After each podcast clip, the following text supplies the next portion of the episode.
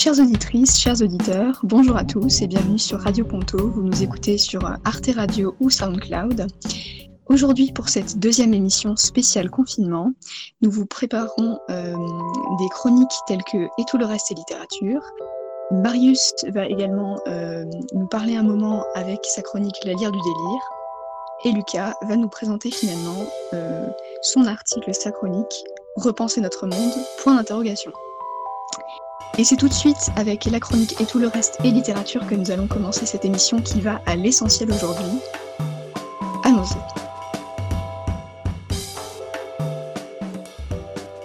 C'est du grave noctambule amoureux Robert Desnos que je vais me faire le porte-voix cette semaine.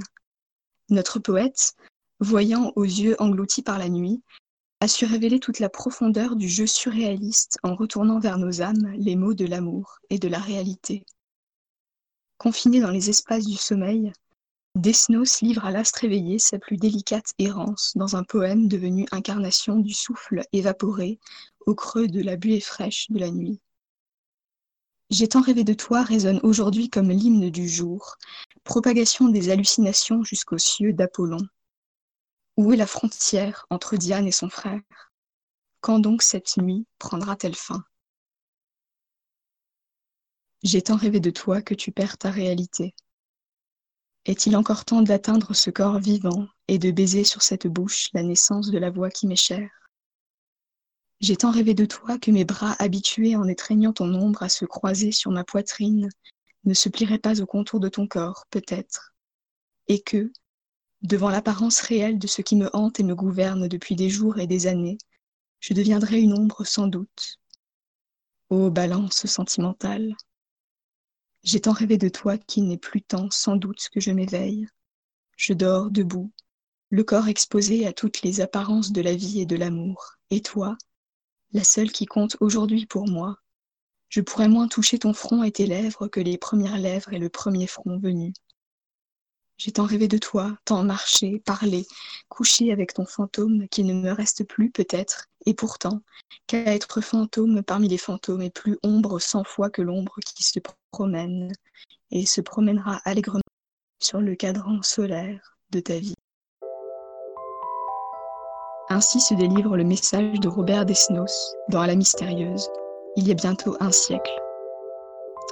Je vous propose maintenant de partir avec Marius à la découverte de l'ivresse poétique dans la lyre du délire. Marius, c'est à toi.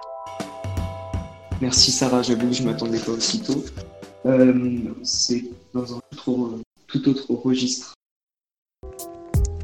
D'habitude, j'ai envie de faire rire, de voir les visages sourire. Mais aujourd'hui, j'ai décidé de vous faire réfléchir. Place à un slam venu d'ailleurs. Le coronavirus, les haters, je vous en parlerai tout à l'heure. Pour l'instant, j'aimerais vous partager mon manque d'inspiration et d'originalité, qui à écrire ce slam m'ont poussé. Comme si les mots venaient plus vite quand on les chantait, à la manière d'un rappeur dépressif qui compose sur son synthé. Parce que le corona est un sujet d'actualité qui rassemble plus de gens dans l'au-delà que nous confinés dans nos chambres. J'aimerais dire mes préoccupations, mes cauchemars. Ce qui me tracasse et me donne envie de voir plus loin que le fond du couloir. Sauf que j'oublie que je suis binoclard. Je joue avec les mots tel ma grand-mère au, au Scrabble. Je prends confiance, mais j'oublie de vous dire quelque chose d'inavouable. J'ai chopé un virus. Depuis ma vie est comme sur un siège éjectable. J'aimerais revenir au jour où, pour m'excuser de ma désinvolture, j'ai commis un parjure en passant sous le siège du policier dans sa voiture. Je me suis fait traiter de raclure et je n'ai pas fait le poids avec ma carrure qui fait pourtant apparaître toute ma musculature. Pourtant, un endurant, je me suis adonné à la culture. Mais je pense que c'est pas la bonne.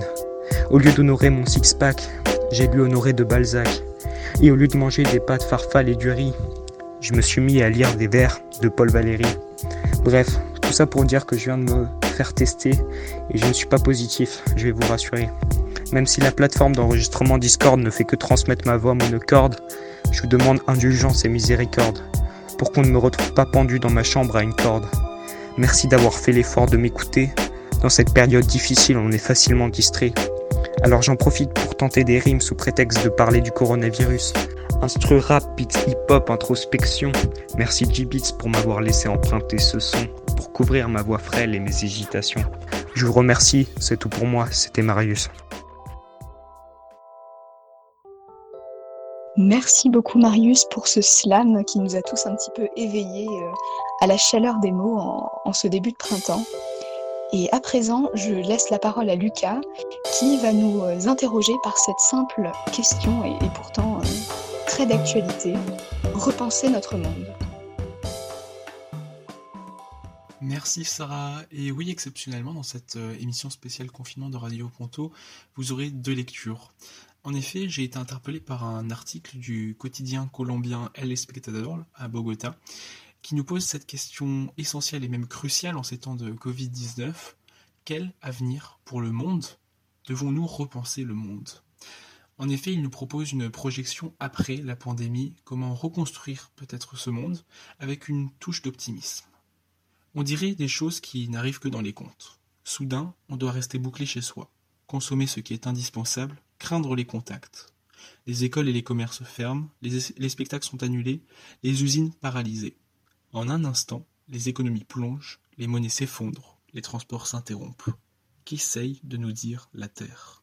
La dernière grande pandémie, celle de la grippe espagnole de 1918, n'avait pas été vécue de la même manière. C'était un événement planétaire, certes, mais avant tout on en faisait l'expérience localement. Aujourd'hui, pour la première fois, nous sentons qu'il nous arrive la même chose sur la planète entière. Dans nos sociétés surinformées et mondialisées, nous faisons une expérience nouvelle. Nous partageons la curiosité, la peur et la fragilité de toute l'humanité. Il est étrange de ressentir pour la première fois, car oui, avant c'était différent, ce sont d'autres qui l'ont vécu, à quel point la civilisation vacille sous nos yeux. Il ne paraît plus si loin, le temps où de vieux oracles déchiffraient des signes dans le vol des oiseaux, tiraient des messages des faits de la nature et des tragédies de l'histoire. Désormais, plus rien ne semble l'effet du hasard pas même la forme des nuages, nous mesurons enfin combien nous sommes connectés, de quelle manière étonnante toutes les parties du monde s'enchevêtrent. Alors, chacun de nous se demande quel est le message. Ne sommes-nous pas déjà assez nombreux? Avons-nous tort de dévorer les animaux? La plupart de nos aspirations ne sont-elles pas vaines? La lenteur et la solitude ne seraient-elles pas préférables? Les villes, au-delà de certaines limites civilisées, ne sont-elles pas une erreur et un piège? Notre modèle économique intrinsèquement inégalitaire et injuste n'est-il pas absurde et d'une fragilité étonnante? Ce que nous appelons le pouvoir n'est-il qu'un brin d'herbe balayé par le vent de l'histoire? N'y a-t-il pas un moment où nous serions prêts à céder toutes nos richesses pour un peu d'air pur, pour une gorgée d'eau? Tout vient nous rappeler que nous pouvons vivre sans avion, mais pas sans oxygène. Que ceux qui travaillent le plus pour la vie et pour le monde ne sont pas les gouvernements, mais les arbres. Que le bonheur et la santé, comme le voulait Schopenhauer que si les hommes travaillent jour et nuit à raréfier la vie, à intoxiquer l'air, à priver d'espace les autres êtres vivants, à altérer les rythmes de la nature, à détruire leur équilibre, le monde n'en possède pas moins un savoir plus ancien, un système de climat qui se complète, de vents qui dévastent, de catastrophes compensatoires, de silence forcé, de quiétude obligatoire, d'armées invisibles qui tracent des lignes rouges, neutralisent les dommages, réfrènent les excès et imposent la modération en équilibrant la Terre. Après des siècles à amasser de connaissances, à chérir notre talent, à vénérer notre audace, à adorer notre force, l'heure est venue pour nous aussi de mesurer notre fragilité, d'apprécier notre étonnement, de respecter notre peur. La peur aussi a quelque chose de poétique. Elle nous montre les limites de la force, la portée de l'audace, la valeur véritable de nos mérites. Comme la mer, elle sait nous rappeler que certaines choses nous dépassent. Comme la gravité, elle nous montre quelles forces sont au-dessus de nous. Comme la mort et comme le corps lui-même, elle nous rappelle quelle loi nous ne pouvons pas violer, ce qui n'est pas permis, quelle frontière est sacrée. Elle ne le fait pas par des admonestations, des discours, des menaces, mais par un langage sans parole, efficace et subtil comme un oracle, qui œuvre sans pitié et sans colère, et qui est lumineux et inflexible comme la flamme. Mais si la peur est une réaction face aux menaces planétaires, elle rend évident le mystère du monde, elle ravive la mémoire de ses fantômes, elle révèle l'efficacité de l'invisible, le pouvoir de l'inconnu.